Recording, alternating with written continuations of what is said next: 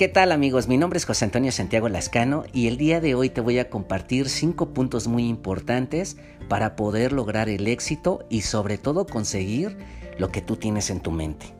El primer punto muy importante, cuáles son las razones y los motivos que tienes para poder lograr lo que te has propuesto o lo que tienes en tu mente o el sueño que tienes por realizar.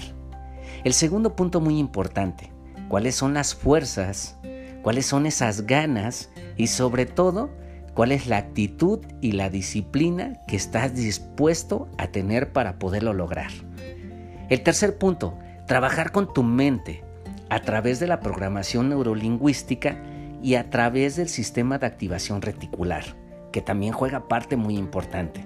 Y el cuarto punto, el cuarto punto, el ser, el hacer y el tener. Recuerda que todos estamos acostumbrados primero a tener, luego a ser y luego el ser. Así que primero vamos a empezar con el ser, con el hacer y el tener.